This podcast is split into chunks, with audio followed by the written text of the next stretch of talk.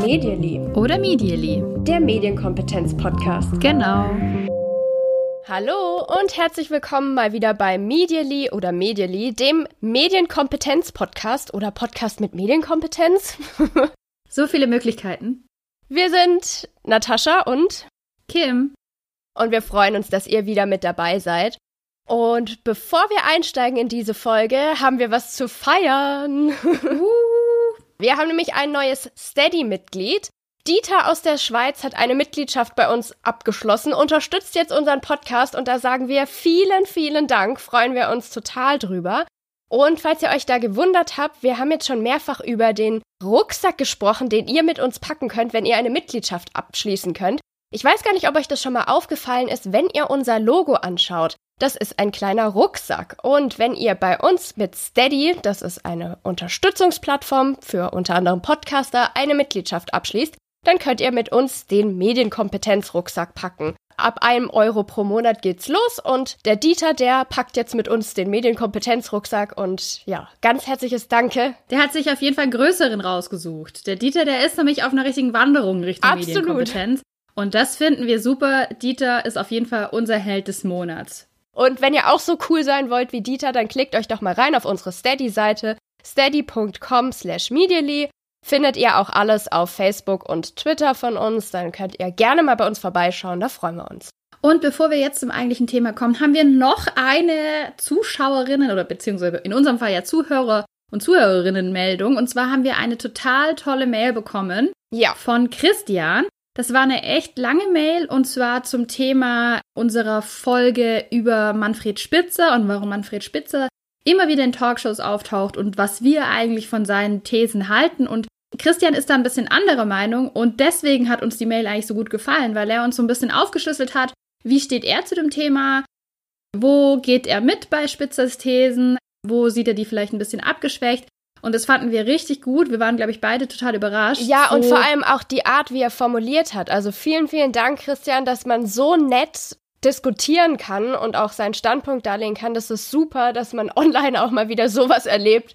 Das Gefühl hat, es genau. geht einfach total gut, auch Sachen zu diskutieren, ohne da in irgendwas rein zu verfallen, wie man das sonst von Social Media oft kennt. Absolut. Und weil diese Mail auch so gut passt zu unserem heutigen Thema, zu dem wir auch gleich kommen werden, werden wir die, und das haben wir mit Christian abgesprochen, im Laufe des Podcasts heute nochmal zitieren.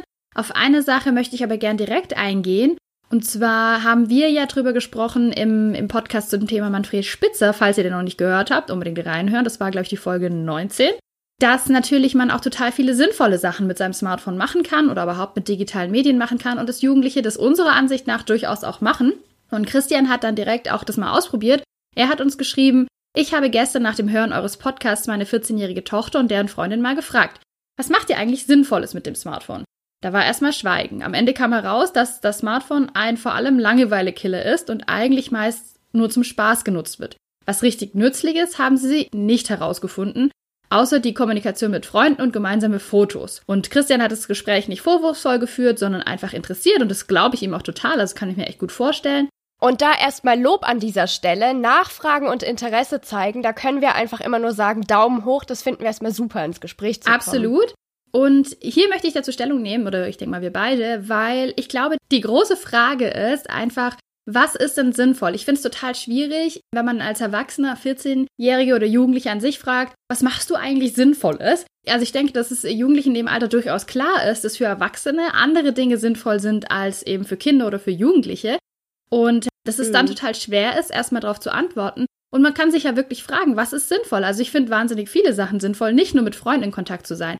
Aus meiner Perspektive ist es vielleicht so, dass ich sage, okay, sich eine Stunde lang Make-up-Tutorials anzuschauen, also es ist unbedingt nicht das Sinnstiftendste, was man machen kann in seinem Leben. Bringt dich vielleicht schulisch jetzt erstmal. Genau, bringt weiter. jetzt so in diesen, in diesen klassischen Kategorien, in denen man als Erwachsener oft mal denkt, jetzt vielleicht nicht so viel. Aber für die Jugendlichen kann das in dem Moment natürlich total viel bringen. Vielleicht, wenn ich das Gefühl habe, ich kann mich mhm. gut schminken, ich kann dadurch in meiner Peer Group eben sagen, dass ich da bestimmte Kompetenzen habe. Ich fühle mich sicherer in der Schule, weil ich irgendwie das Gefühl habe, ich habe bestimmte Regeln befolgt und dadurch fühle ich mich jetzt selbstsicherer oder, oder sehe schön aus heute. Also dann hat das, auch wenn es für uns Erwachsene erstmal überhaupt nicht sinnvoll klingt, in dieser klassischen Definition, finde ich, ist es unheimlich sinnvoll und so fallen mir total ja. viele andere Sachen ein. Auch, und das finde ich ganz wichtig, hatte ich glaube ich schon mal gesagt, ist es aus meiner Sicht auch sinnvoll, sich einfach zu unterhalten. Es ist überhaupt kein Problem zu sagen, ich setze mich jetzt eine halbe Stunde hin und unterhalte mich mit irgendwelchen Spielen oder mit YouTube-Videos, die mir einfach helfen, so ein bisschen runterzukommen. Ich war jetzt irgendwie sechs oder acht Stunden in der Schule und ich möchte jetzt erstmal durchatmen und meinen Kopf nicht anstrengen. Mhm. Finde ich, macht auch Sinn. Also vielleicht eine persönliche Meinung, aber vielleicht muss man das immer so ein bisschen mitdenken. Genau, ja. Also sinnvoll oder nicht sinnvoll, da würde ich auch auf jeden Fall nochmal sagen, es muss nicht immer alles schulisch wichtig sein oder für den Lebenslauf oder für sonst irgendwie was. Genau, das ist ein ganz, ganz wichtiger Punkt. Und was wir in der Mail ja auch drin hatten, was ich auch nochmal hervorheben will, war das Beispiel mit Fridays for Future, was von Christian auch selbst genannt wurde, dass Greta Thunberg ja jemand ist, der so wachrüttelt und dieser ganze Protest Fridays for Future, der wäre überhaupt nicht möglich, wenn Jugendliche da nicht äußerst sinnvoll kommunizieren würden und sich darüber vernetzen und auch diese ganzen Ideen so weitertragen würden. Also das finde ich, an der Stelle wird es auch unheimlich super gut eingesetzt. Und ich glaube, das ist vielen Jugendlichen in dem Moment auch gar nicht klar, dass sie da über Social Media inspiriert werden oder sich so austauschen, dass, dass das auch extrem sinnvoll sein genau. kann. Genau, also alles informelle Lernen, was da auch stattfindet, kann man auch nochmal weiter aufmachen. Wenn ich jemandem zuhöre, wie er erzählt, wie es ihm in der Schule ging, was seine Erfahrungen sind mit irgendwelchen Themen, die vielleicht für mich als Erwachsener nicht wichtig sind, geben sie doch Jugendlichen viele, viele Einblicke, die schon wertvoll sein können und die sie vielleicht für sich irgendwie gerade zur Entwicklung einfach gut einsetzen können. Später aber mehr zu Christians Mail, weil die wirklich sehr spannend war und auch wie gesagt gut zu unserem Thema passt. Aber jetzt kommen wir mal zum eigentlichen Thema. Natascha, erzähl doch mal, worum geht's eigentlich heute? Ich habe eine kleine Anekdote mitgebracht. Ich war neulich in der Grundschule und da hat mir ein Kind freudestrahlend erzählt, alle Schulen, die bekommen jetzt bald 5 Millionen Euro. Und dann dachte ich, ähm, ja, okay, krass. da hat offensichtlich jemand Nachrichten mitbekommen, sogar schon recht gut was verstanden. Es geht um den Digitalpakt und da habe ich mir so gedacht, okay, da sollten wir eigentlich auch mal drüber reden. Da stecken ganz schön viele Chancen drin. Es ist total interessant, was da gerade passiert. Deswegen Digitalpakt ist heute unser Thema. Und erstmal einen kleinen Faktencheck, weil Leider bekommen nicht alle Schulen 5 Millionen Euro. Das ist bei allen Schulen in Deutschland. Ja, schwierig. Wäre das krass? Wenn wir uns jetzt aber angucken, was ist denn da beschlossen worden? Die meisten werden das ja verfolgt haben, irgendwie über die Nachrichten. Dann sehen wir erstmal, dass hier wirklich was historisch Bedeutsames passiert ist, denn für diesen Digitalpakt Schule muss sogar das Grundgesetz geändert werden, denn normalerweise, wir erinnern uns an die Schule, Bildung ist Ländersache. Alle Bildungsthemen dürfen normalerweise jedes Bundesland für sich selbst bestimmen. Deswegen darf auch der Bund kein Geld an die einzelnen Bundesländer geben, die die dann für Bildung ausgeben. Das wird jetzt geändert für den Digitalpakt Schule. Und der Bund kann den Ländern jetzt 5 Milliarden Euro für digitale Geräte und Lernprogramme zahlen, obwohl er ja sonst eigentlich nicht für die Schulen zuständig ist. Außerdem kann auch Personal finanziell unterstützt werden aber nur wenn es um besondere und befristete Ausgaben geht, das heißt kurzfristiger Einsatz von Systemadministratoren für die Digitalisierung. Was soll da mit der Kohle passieren? 5 Milliarden Euro. Das soll in WLAN gesteckt werden, in interaktive Tafeln, Laptops und soweit war der Stand schon im März. Die Neuerungen sollen noch in diesem Jahr bei den ersten Schulen ankommen. Das ist auf jeden Fall mein Plan, würde ich sagen. Das ist ein Plan, das ist sehr ehrgeizig. Da haben wir jetzt wirklich was, was ganz Spannendes, was sich da entwickelt. Ich muss ganz kurz haten an dieser Hate Stelle. los, Natascha. Hier ist Raum für deinen Hass und auch deine Freude. Also grundsätzlich finde ich das natürlich erstmal gut, aber ich fand die Bebilderung sehr interessant. Also wann immer ich den Digitalpakt in den Nachrichten gesehen habe, gab es Symbolbilder mit PC-Räumen, mit riesigen PC-Türmen auf dem Tisch oder man sieht immer Kinder in der Rückansicht vor Desktop-PCs sitzen mit riesigem Kabelsalat.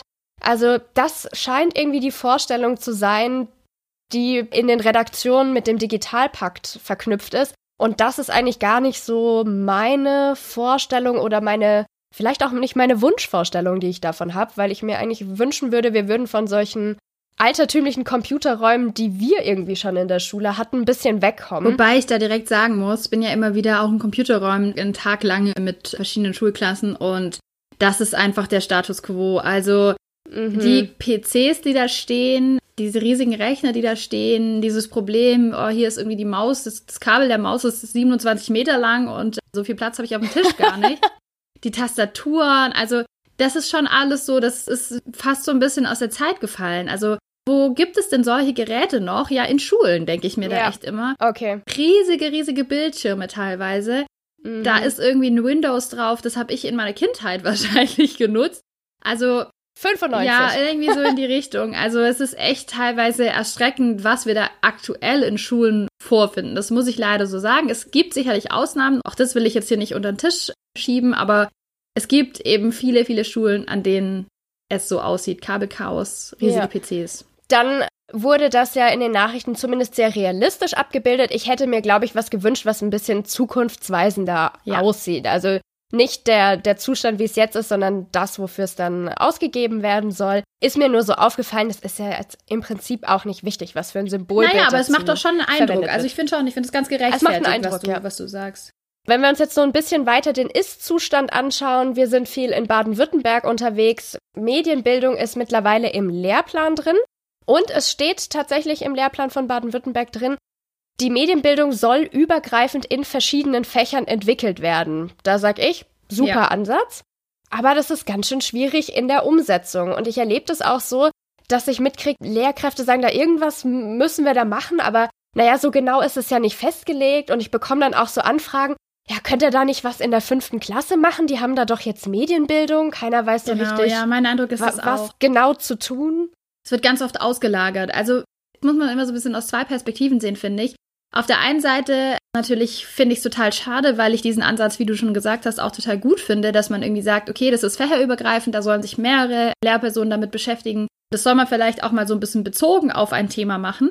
Aber gerade diesen Grundkurs Medienbildung, den die dann in der fünften Klasse machen, das wird meiner Erfahrung nach, ich bin halt dann immer da, wenn es genau darum geht, ganz oft an mhm. ausgelagert an zum Beispiel Menschen wie mich oder du würdest jetzt auch angefragt, also, ne, also einfach an Medienpädagogen. Ja. Was auf der einen Seite natürlich gut ist, weil wir natürlich die Expertise haben und es natürlich für Schüler auch immer toll ist, wenn da jemand von, von außen kommt und ein Expertenwissen mhm. hat und so weiter. Aber auf der anderen Seite natürlich eben nicht das ist, wie es eigentlich gedacht war, wenn da einfach mal ein Tag jemand für zwei Stunden kommt. Und das ist halt nicht unbedingt übergreifend in verschiedenen Fächern entwickelt. Ja, Jetzt kommen wir mal zurück zum Digitalpakt und dem ganzen Geld, was da sprudeln soll. Was fällt dir denn dafür ein zum Thema Technik? Was könntest du dir denn gut vorstellen oder würdest du empfehlen?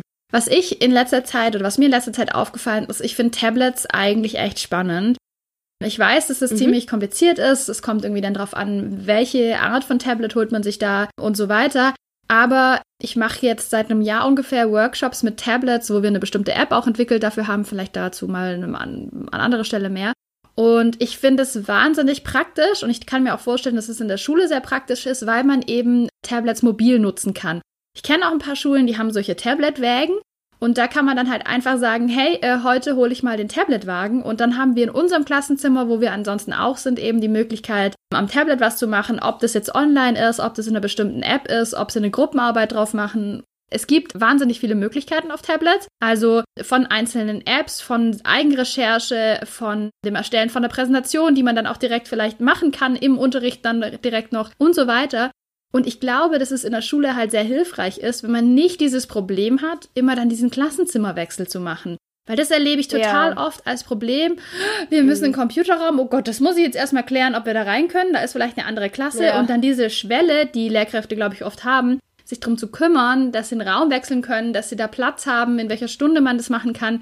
Wenn man das umgehen kann, dadurch, dass man sagt, hey, wir haben das mobil und wir können das einfach ins Klassenzimmer bringen und wir haben vielleicht mehrere Tabletwägen, fände ich gut und würde vielleicht so eine Hemmschwelle einfach erledigen damit. Und klar, es gibt, wie gesagt, einfach wahnsinnig viele Sachen, die man an einem Tablet machen kann.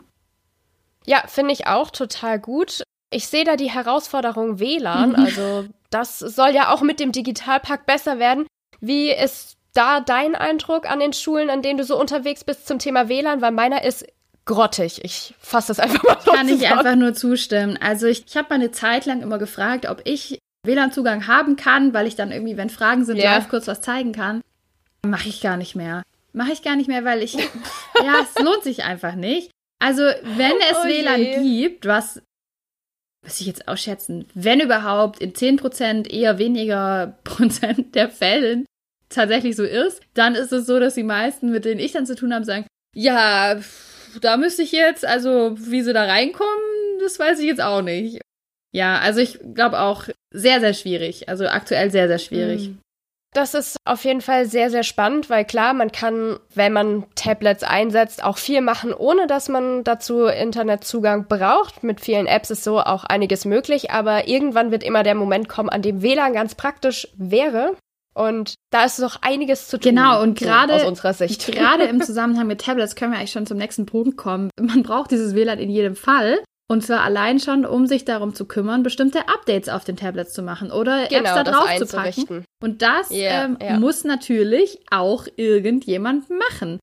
Und wer soll das denn tun? Wer soll das denn tun? Das ist halt echt die Frage, weil das ist mein Erlebnis tatsächlich aktuell an Schulen. Ich weiß nicht, wie du es siehst, dass es halt so schwierig ist, weil das Ganze, und wenn man noch nicht mehr Tablets hat, dann geht es nur um diese festen uralten Schul-PCs. Ja. Irgendjemand muss es machen, irgendjemand muss sich da drum kümmern, dass das alles funktioniert, dass da vielleicht auch mal Updates drauf kommen. Und das ist irgendwie aktuell so, das ist da meiner Erfahrung nach jedenfalls, dass es da irgendwie Lehrkräfte gibt, die sich um das System und die Geräte kümmern, die aber in der Regel damit echt heillos überfordert sind. Ganz einfach, weil sie keine Zeit dafür haben, das dann oft in ihrer Freizeit auch noch machen, dann das Gefühl haben, also so kommt es mir oft vor, dass sie halt von den Kolleginnen und Kollegen nicht so richtig verstanden werden, dass ihre Arbeit nicht so richtig wertgeschätzt wird, die dann ja. halt auch mal empfindlich darauf reagieren, wenn dann irgendjemand anders im Computerraum kommt oder irgendwas umsteckt, einfach weil sie die schlechten Erfahrungen gemacht haben, dass, mhm. ne, hier hat irgendjemand was umgesteckt, jetzt kann ich wieder eine halbe Stunde da sitzen, man beschwert sich immer nur bei mir, dass was nicht funktioniert und man braucht eigentlich eine Person, die einmal die Zeit hat dafür, die die Kompetenz hat und die auch Lust, finde ich, drauf hat, sich um diese ganzen technischen Systemsachen zu kümmern. Finde ich total wichtig und richtig, dass du das gerade sagst. Und ich will das auch nochmal unterstreichen anhand von einem Zitat von deinem Kollegen. da waren wir nämlich mal in der Diskussion und da hat sich irgendjemand nämlich lustig gemacht über Schulen, wie veraltet die sind und wie schlecht das funktioniert und mit der ganzen Technik und dass Lehrkräfte da so super hinterherhinken. Und er hat dann gesagt, naja, wisst ihr, in jedem kleinen Unternehmen gibt's irgendwie einen IT-Administrator oder eine kleine Abteilung, die sich um all diese Probleme kümmert. Und da kannst du immer irgendjemanden anrufen oder bei jemanden nachfragen. Aber an den Schulen, da soll das alles irgendwie so nebenbei gemacht werden. Und dass das nicht funktionieren kann, das ist ja auch irgendwie klar. Ja. Wenn jemand dafür nicht, nicht ausgebildet ist, dafür nicht mal extra entlohnt wird oder irgendeine Art der Kompensation dafür bekommt, kann ich das einfach nur total verstehen, dass das dann zu Frust führt und dass man da dann keine große Lust hat, sich darum zu kümmern. Kannst du dich erinnern, wie das bei dir früher war? Also wenn du zurück an deine Schulzeit denkst, irgendwie gab es da jemanden, den du im Kopf hast? Du lachst schon. Nein, aber ich erinnere mich an den legendären Satz. Jedes Mal, wenn der Computerraum, wenn wir da den äh, Computer und den Beamer angemacht haben, stand da, säbern Sie den Filter. Ah. Und das wurde all die Jahre nicht korrigiert und das war immer die erste Meldung, die angezeigt wurde und nie wurde der Filter gesäbert. Also. Wie auch?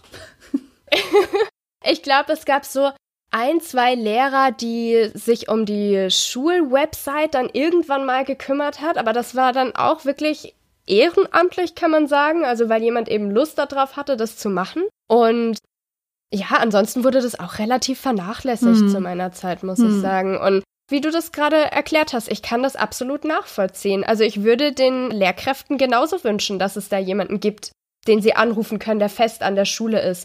Durch den Digitalpakt soll das ja jetzt auch so sein, dass man kurzfristig Menschen dafür anstellen kann, die sowas dann aufsetzen, Systemadministratoren, die das betreuen. Aber, und das ja. muss man an der Stelle festhalten, das sind befristete Arbeitsverträge. Das steht schon genau so drin.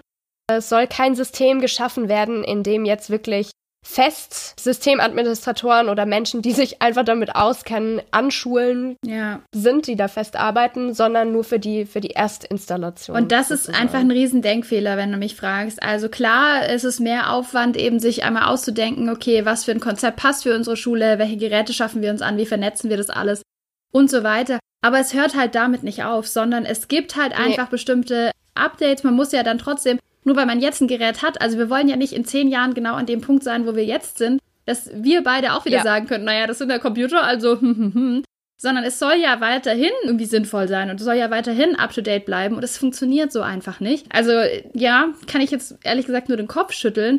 Und ich will nochmal was ansprechen, was du gerade gesagt hast mit diesem säbern Sie den Filter sehe ich so unglaublich oft, wenn ich in Beamer starte. Also wirklich an, an gefühlt jeder dritten Schule kommt irgendwas, was mit dem Beamer ist. Und man würde ja denken, dass die Lehrkräfte diesen Beamer dann auch irgendwie kennen. Der hängt ja entweder im Klassenzimmer oder man hat irgendwie einen Beamerwagen irgendwo stehen. Das ist ja. aber nicht so. Also ich habe das so oft, mhm. dass, die, dass die Lehrkräfte, ganz wichtig mit zu betonen, männlich und weiblich, da dann so die Hände wegziehen und, oh, ich weiß jetzt nicht, äh, wissen Sie, was man da jetzt machen muss? Ja, weiß ich. Ich weiß, wo man Kabel einsteckt. Und ich weiß auch, was ich drücken kann, wenn mal was nicht funktioniert oder wenn das Trapez komisch eingestellt ist, weil ich mich mal damit beschäftigt habe. Meine Erfahrung ist, dass extrem viele Menschen, die eigentlich damit zu tun haben, also Lehrkräfte, richtig Horror haben vor diesen Geräten, vor dem, ich muss jetzt den Beamer anschließen, um Gottes Willen. Ich muss in den Computerraum, das weiß ich jetzt aber nicht, wie man da ins Internet gehen kann und so weiter, dass die mm. so wirklich sich davon total lossagen wollen, damit nichts zu tun ja. haben wollen. Aber die Tafel funktioniert immer. Die Tafel funktioniert immer, es sei denn, und da muss ich auch kurz eine Story erzählen, es sind interaktive Whiteboards. Das sehe ich tatsächlich an immer mehr mhm. Schulen. Also total viele haben echt tolle Whiteboards. Aber ich hatte letztes Jahr den Fall, dass ich dann irgendwie gesagt habe, okay, dann schließe ich da mal meinen Laptop an, dann kann ich meine Präsi da drauf laufen lassen. Und dann war die Lehrkraft, die mit mir dabei war, total geschockt. Ach, da kann man auch einen Laptop, also da kann man auch einen Computer dran anschließen. Das ja, wusste ich ja gar krass. nicht. Und dann dachte ich mir, okay, was genau wird hier eigentlich mit dem Whiteboard gemacht? Wissen Sie über die anderen Funktionen Bescheid? Weil was bringt dieses Whiteboard? Ja. Anekdote von einem Kollegen, der war mal in einer Hochschule, glaube ich, und da war ein Whiteboard angebracht in drei Metern Höhe. Ja, Aha. Da kann man natürlich dann die Funktion, die das bietet, auch toll verwenden. Also es war dann da einfach nur eine sehr teure Leinwand. Oh. Das alles zeigt, finde ich, dass da Bildung unerlässlich ist. Also Fortbildungen, Workshops, Seminare, die tut mir super leid. Ich will auch niemanden von den Lehrkräften mehr aufhalten. Ich glaube, die haben alle genug zu tun. Aber die müssen irgendwie verpflichtend sein, damit diese Unsicherheit irgendwie verschwindet. Unsere Wunschvorstellung wäre, glaube ich, an dieser Stelle, dass man einfach Ansprechpartner hat, die auch regulär an den Schulen sind. Was jetzt aber auch der Digitalpakt nicht lösen wird, weil der ja, wie beschrieben, daran ansetzt, die Technik in die Schulen zu bringen, das Ganze ans Laufen zu bringen, aber nicht dafür sorgen wird, dass wir grundsätzlich Menschen in den Schulen haben, die, die da helfen können, die da die Fortbildung auch machen. Ja, deswegen wird es tatsächlich auch in Zukunft so sein, dass hier wieder Initiative von den, von den Lehrkräften auch gefragt ist, dass sie an sowas teilnehmen oder wie du gerade vorgeschlagen hast, dass das verpflichtend ja, wird, also ich glaube echt, dass es nur funktionieren kann. Es gibt so unglaublich viele coole digitale Tools, so viele Möglichkeiten, die so motivierend ja. sind auch für Schülerinnen und Schüler. Mm. Aber das wird, glaube ich, ist nur was so was in meinem Gefühl ist. Ich glaube, das kann nur genutzt werden und wird nur genutzt werden in der Breite unter Lehrkräften. Es gibt immer Einzelne, die da Bock drauf haben und die sich in ihre Freizeit drei Stunden irgendwie reinfixen, nicht reinfixen, reinfuchsen. reinfuchsen.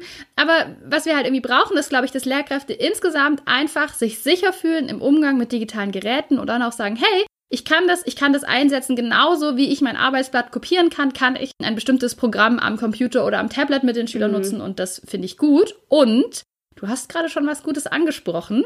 Initiative von Lehrkräften, da muss ich doch jetzt erstmal sagen, Achtung, Werbung. Wir haben nämlich einen Gutscheincode für euch für unsere Fortbildung für Lehrkräfte auf der Plattform phobits.com. Da gibt's ganz viele verschiedene Fortbildungen und wir haben eine erstellt zu drei sehr beliebten Apps bei Kindern und Jugendlichen, nämlich TikTok, Snapchat und Instagram. Und mit dem Rabattcode Medieli20 zusammengeschrieben bekommt ihr bis zum 15. Juni einen Rabattcode für unsere Dreierkombination. Für alle, auch für die Einzelnen. Und auch für die Einzelnen. Das ist ja noch viel besser. Genau, ihr bekommt 20% Rabatt, wenn ihr sagt, ich bin eine Lehrkraft. Ihr könnt auch was anderes sein, aber wenn ihr eine Lehrkraft seid und Initiative zeigen wollt, dann ist es jetzt wirklich ein absolutes Schnäppchen. Wir sprechen über die Dienste, wie ihr die Dienste im Unterricht thematisieren könnt, wie ihr vielleicht ja, so auf Meta-Ebene mit den Diensten arbeiten könnt, was total motivierend ist. Also 20% Rabatt für euch ist wirklich Eichpflicht. Direkt mal wieder aus so einer schönen Idee eine Pflicht gemacht. Na, also ich kann es nur empfehlen. Ich finde die Fortbildung richtig gut, du? Ja klar, die haben wir gemacht. Okay, Werbung Ende. Super. Genau, wir waren bei dem Horror, den viele Lehrerinnen und Lehrer haben, wenn sie technische Geräte, Apps, was auch immer einsetzen. Und da ist mir auch gerade wieder was gekommen. Ich hatte neulich mit einer Lehrerin gesprochen und die bemüht sich so sehr, das schon einzubringen, aber die hat nochmal für mich so dieses ganze Dilemma auf den Punkt gebracht.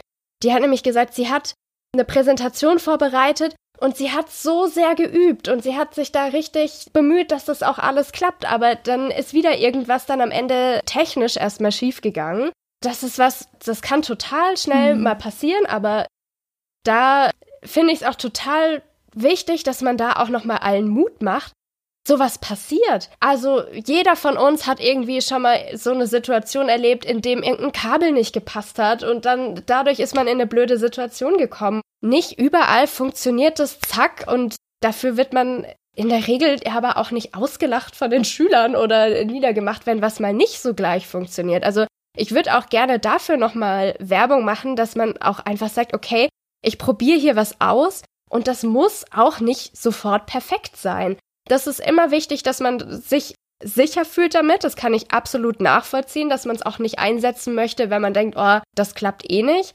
Aber dass man so ein bisschen gelassener an die Sache rangeht und sagt, okay, und wenn das jetzt nicht die perfekte Unterrichtsstunde wird, weil ich mich aber auch getraut habe, was Neues auszuprobieren, dann da ein bisschen entspannt sein und sagen, okay, ich habe das probiert, beim nächsten Mal weiß ich, was ich anders machen kann, wie ich rangehen muss. Genau, und wenn man so eine Routine hat, ich glaube, das wird dann auch immer leichter, kann ich auch für mich selber nur sagen, wie gesagt, ich habe oft die Situation, dass irgendwas fehlt, dass irgendwas nicht klappt, dass dann rauskommt, ach so, wir brauchen einen Beamer, ach so, die Schüler brauchen einen Computer. Und hat mich am Anfang total rausgebracht, hat mich am Anfang total, ja, innerlich, innerlich, muss ich wirklich sagen, panisch irgendwie werden lassen. Okay, was mache ich hier jetzt? Wie kriege ich das jetzt alles hin? Und mittlerweile bekommt man da echt eine Routine und, und weiß dann, okay, wenn das jetzt nicht gleich klappt, dann mache ich so lange was anderes und dann muss es eben das Update erst installieren. Man kommt da schon rein und probieren geht über studieren in dem Fall. Ja, auf jeden Fall. An der Stelle können wir allen nur Mut machen oder ja, wäre so mein, mein Wunsch. Dann habe ich noch mehr Wünsche, ja, beziehungsweise sogar eine Traumvorstellung. Also als das Gespräch so um den Digitalpakt ging, als sich dann so rauskristallisiert hat, dass das kommen wird, dass da wirklich Geld dafür bereitgestellt wird, da hatte ich die große, große Vorstellung, was ich mir natürlich wünschen würde, wäre mehr Medienpädagogik an den Schulen. Also nicht einfach sagen, so liebe Lehrkräfte, das kommt jetzt auch noch alles bei euch on top, sondern auch Medienpädagogen an, an die Schulen. Das gibt's teilweise schon. Also an einigen Schulen gibt's Medienpädagogen, die da schon arbeiten, ein paar Stunden in der Woche, weiß ich nicht wie viel. Aber das ist noch wirklich sehr, sehr selten. Und so eine absolute Traumvorstellung wäre, ein Medienpädagoge oder eine Medienpädagogin hat vielleicht so einen festen Kreis an Schulen, die sie betreut, ist Ansprechpartner für Schüler und auch für Lehrer. Also das fände ich ganz toll. Da kann ich nur zustimmen. Das weißt du von mir sowieso, dass das meine Traumvorstellung schon seit Jahren ist. Ja. dass wir in Zukunft an Schulen arbeiten und einfach wissen, das sind irgendwie unsere fünf, sechs, also zehn, hast du jetzt gesagt. Ich würde auch sagen, kann auch ein bisschen weniger sein, wenn man dann tatsächlich dann irgendwie Wäre noch Medienbildung schöner. als Schulfach auch hat und dann eben sagt, okay, dazu stellen wir halt Experten ein und man dann einfach als Medienpädagogin, als Medienpädagoge weiß, das sind meine Schulen, das sind meine Klassen, das sind die Themen, die ich machen möchte. Weil ich glaube, für uns ist halt so aus unserer Perspektive natürlich auch schön, wenn man so ein bisschen die Schüler dann kennenlernt und dann auch weiß, okay, das sind gerade Themen, da kann ich drauf eingehen. Mm. Was wir halt nicht so stark haben, wenn wir immer nur gerufen werden, um mal hier jetzt diesen. Eine Stunde, einen Vormittag. Genau, das abzuhalten. Ja. Aber jetzt kommt die harte Keule der Realität. Das ist nicht vorgesehen im Digitalpakt das wäre ja keine befristete Ausgabe oder eine befristete Anstellung. Also mit dem Geld, was da jetzt locker gemacht wird, was auch gut ist und absolut seine Berechtigung hat, das soll für Investitionen bereitstehen, aber nicht um langfristig irgendwelche Personen an die Schulen zu bringen. Also bleibt unsere Traumvorstellung erstmal noch. Ich hoffe immer noch. Also ich habe schon so den Glauben daran, dass in der Zukunft alles gut wird und dass sich dann noch einige Schulen darüber freuen können, dass ganz, ganz tolle Medienpädagoginnen und Pädagogen an ihren Schulen dann auch tätig sind. Das wäre toll. Und weißt du was, woran ich gerade denke? Als wir noch in den Schulen waren, in der Schule waren, da gab es zum Beispiel noch überhaupt keine, oder bei mir zumindest nicht, Schulsozialarbeiter. Ja, gab's gar nicht. Das hatte gab's ich nicht. Gar nicht ja. Und mittlerweile bin ich erstaunt, man hat das flächendeckend akzeptiert und verstanden, dass das so, so wichtig mhm. ist.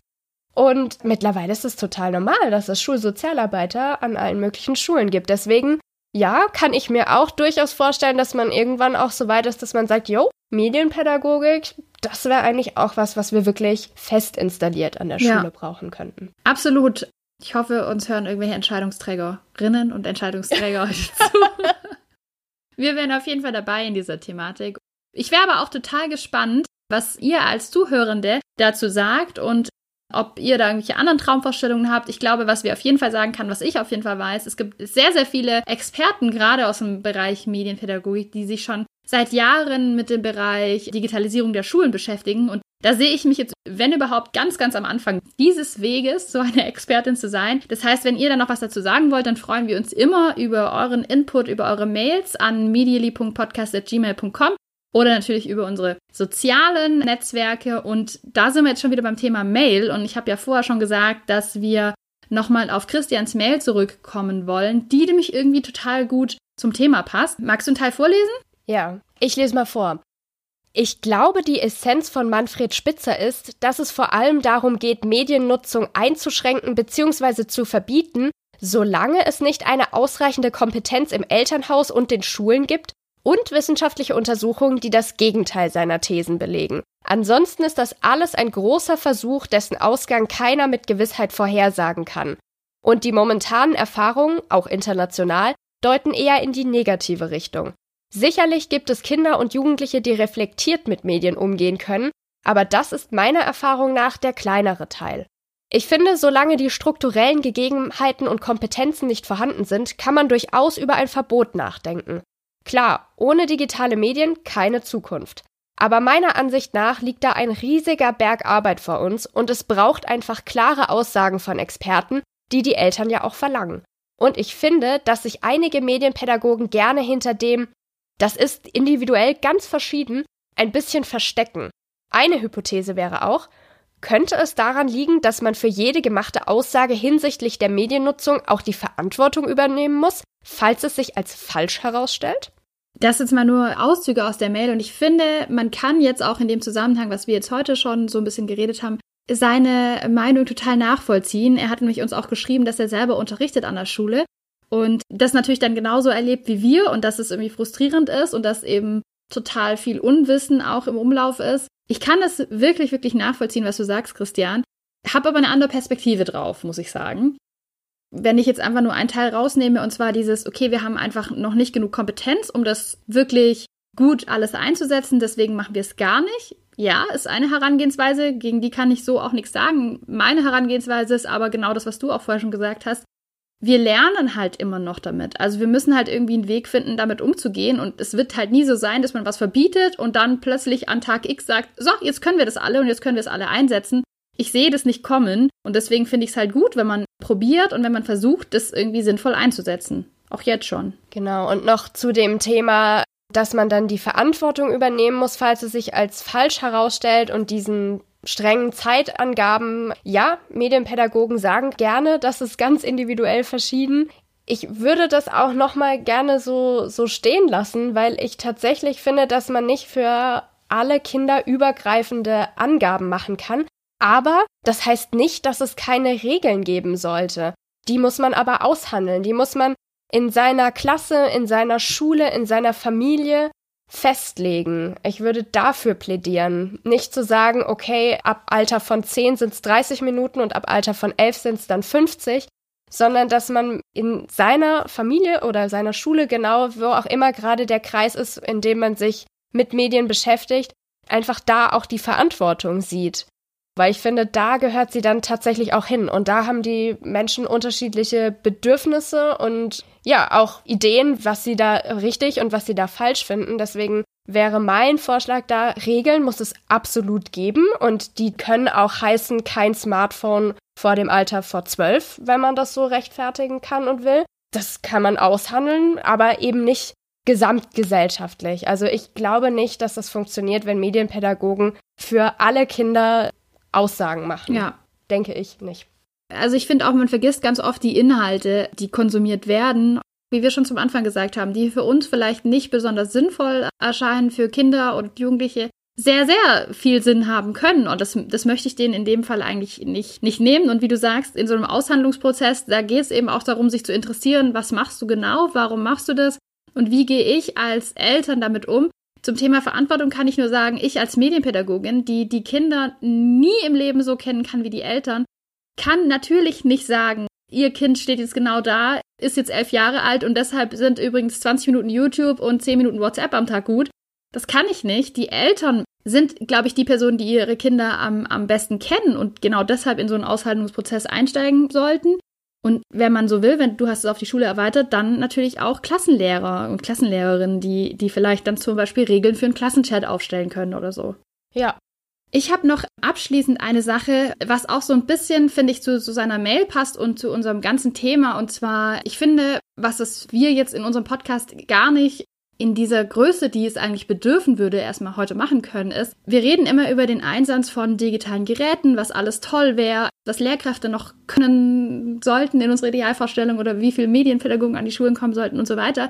Ich glaube, was im Hinterkopf bei uns immer mit dabei ist, ist, wir stellen uns die Art Unterricht vor, die es eben jetzt gibt und die wir vielleicht auch noch aus unserer Schulzeit kennen. Bei mir war das wahnsinnig viel Frontalunterricht. Das ist jetzt ja schon viel, viel weniger in meiner Erfahrung. Ja. Aber ich glaube, wenn wir digitale Medien haben und diese einsetzen können und wenn wir tolle Dienste haben, Virtual Reality Möglichkeiten auch haben oder Augmented Reality Möglichkeiten auch haben, dann müssen wir die ganze Unterrichtsstruktur umdenken und ein bisschen wegkommen von dem, was sich für uns als Schule eingeprägt hat. Dieses ist eine Lehrkraft, die vorne steht und was erklärt oder Schüler erarbeiten was und hin dazu, okay, es kann irgendwie auch anders funktionieren. Es, es muss nicht immer diese traditionelle Unterrichtsstruktur sein, sondern es könnte auch mal ganz anders aussehen. Können wir heute nicht erschöpfend diskutieren, aber. Und da gibt's ja auch Leute, die kümmern sich darum seit Jahren, das hast du vorhin auch schon anklingen lassen, die sind auch zum Teil total gut vernetzt auf Twitter, mhm. das Twitter-Lehrerzimmer. Da bin ich auch immer wieder beeindruckt. Ich habe neulich allein gelesen, jemand hat eine digitale Klausur geschrieben. Und schon da denke ich, krass, das ist für mich noch ganz, ganz unvorstellbar. Wie, wie macht man mhm. das jetzt genau? Wie, wie bewertet man das? Und wir sind im Jahr 2019 und gehen immer noch davon aus, dass Kinder irgendwie mit dem Füller oder dem Kuli dann am Ende eine Arbeit schreiben, bis ihnen die Hand ja. wehtut vom Schreiben. Also so war ja. das ja und so ist es auch noch heute.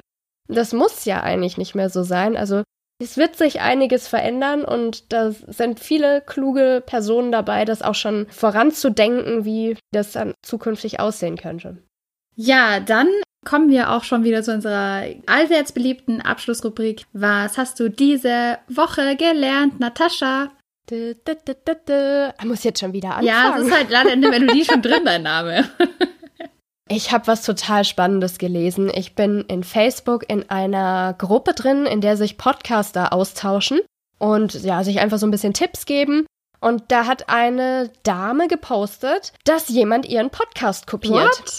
Sie hat rausgefunden, dass jemand eins zu eins ihren Podcast nachmacht. Sie hat geschrieben, sie erzählt in ihrem Podcast exakt das Gleiche und macht teilweise sogar die gleichen Witze. Mhm.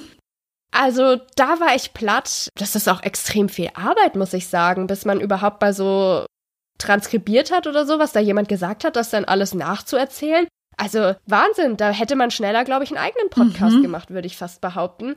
Geht mir gar nicht. Ja, also Wahnsinn. Auch recht viel kriminelle Energie dabei.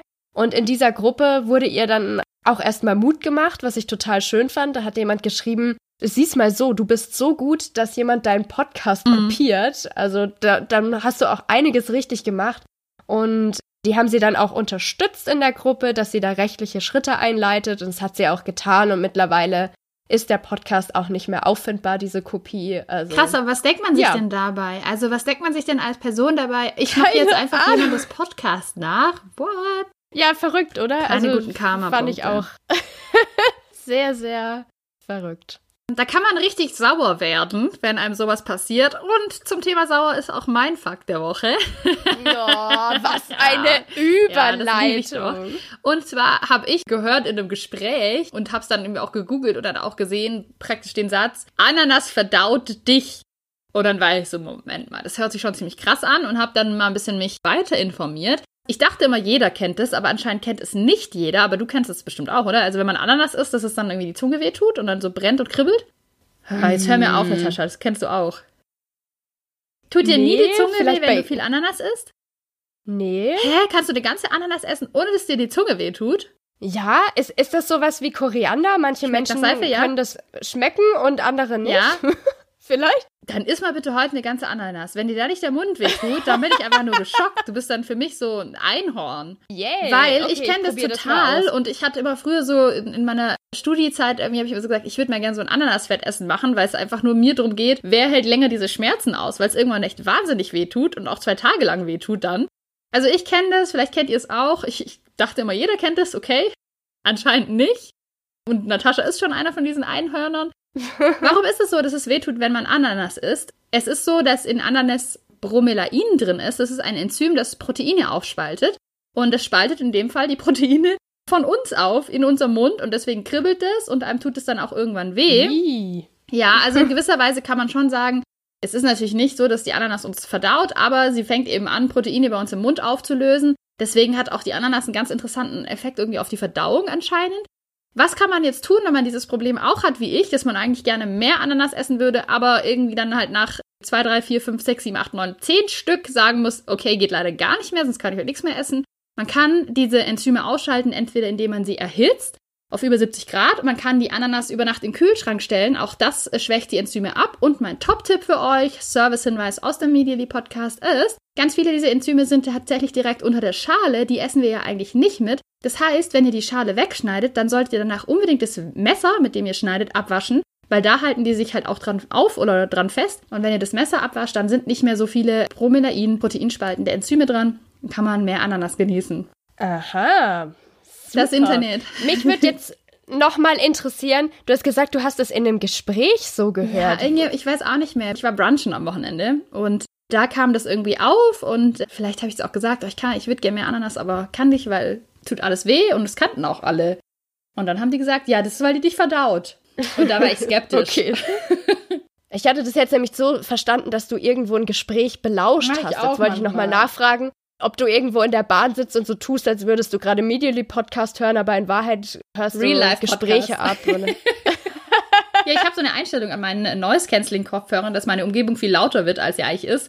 Also ich kann das tatsächlich machen. Ich finde es aber ganz schlimm, weil mir das so oft passiert, vielleicht kennst du es auch, wenn man im Kaffee sitzt oder sowas und man sich eigentlich mit jemandem unterhält, die Person ist irgendwie kurz auf Toilette und man hört dann das Gespräch vom Tisch daneben mit und man ärgert sich dann über was, was da gesprochen wird und kann nicht aufhören zuzuhören.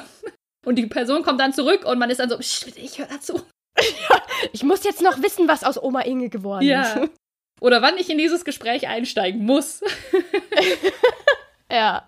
Ja, gut. Falls ihr auch noch Gesprächsthemen habt, die wir mal besprechen sollten, falls ihr mit uns mitdiskutieren wollt, dann meldet euch bei uns über medially.podcast.gmail.com oder über Facebook oder über Twitter. Da freuen wir Wenn uns. wir uns bei euch melden sollen, dann könnt ihr das so machen wie der Dieter aus dem Anfang der Folge, der uns unterstützt. Denn der hat ja, wie gesagt, einen größeren Rucksack mit uns geschnürt und dann hat er von uns auch eine kleine Post bekommen. Melden wir uns also bei euch. So sieht das aus. Ja, dann Was ist für heute? Vielen Dank, dass ihr wieder mit dabei wart. Und bis zum nächsten Mal. Bis dahin. Tschüss. Tschüss.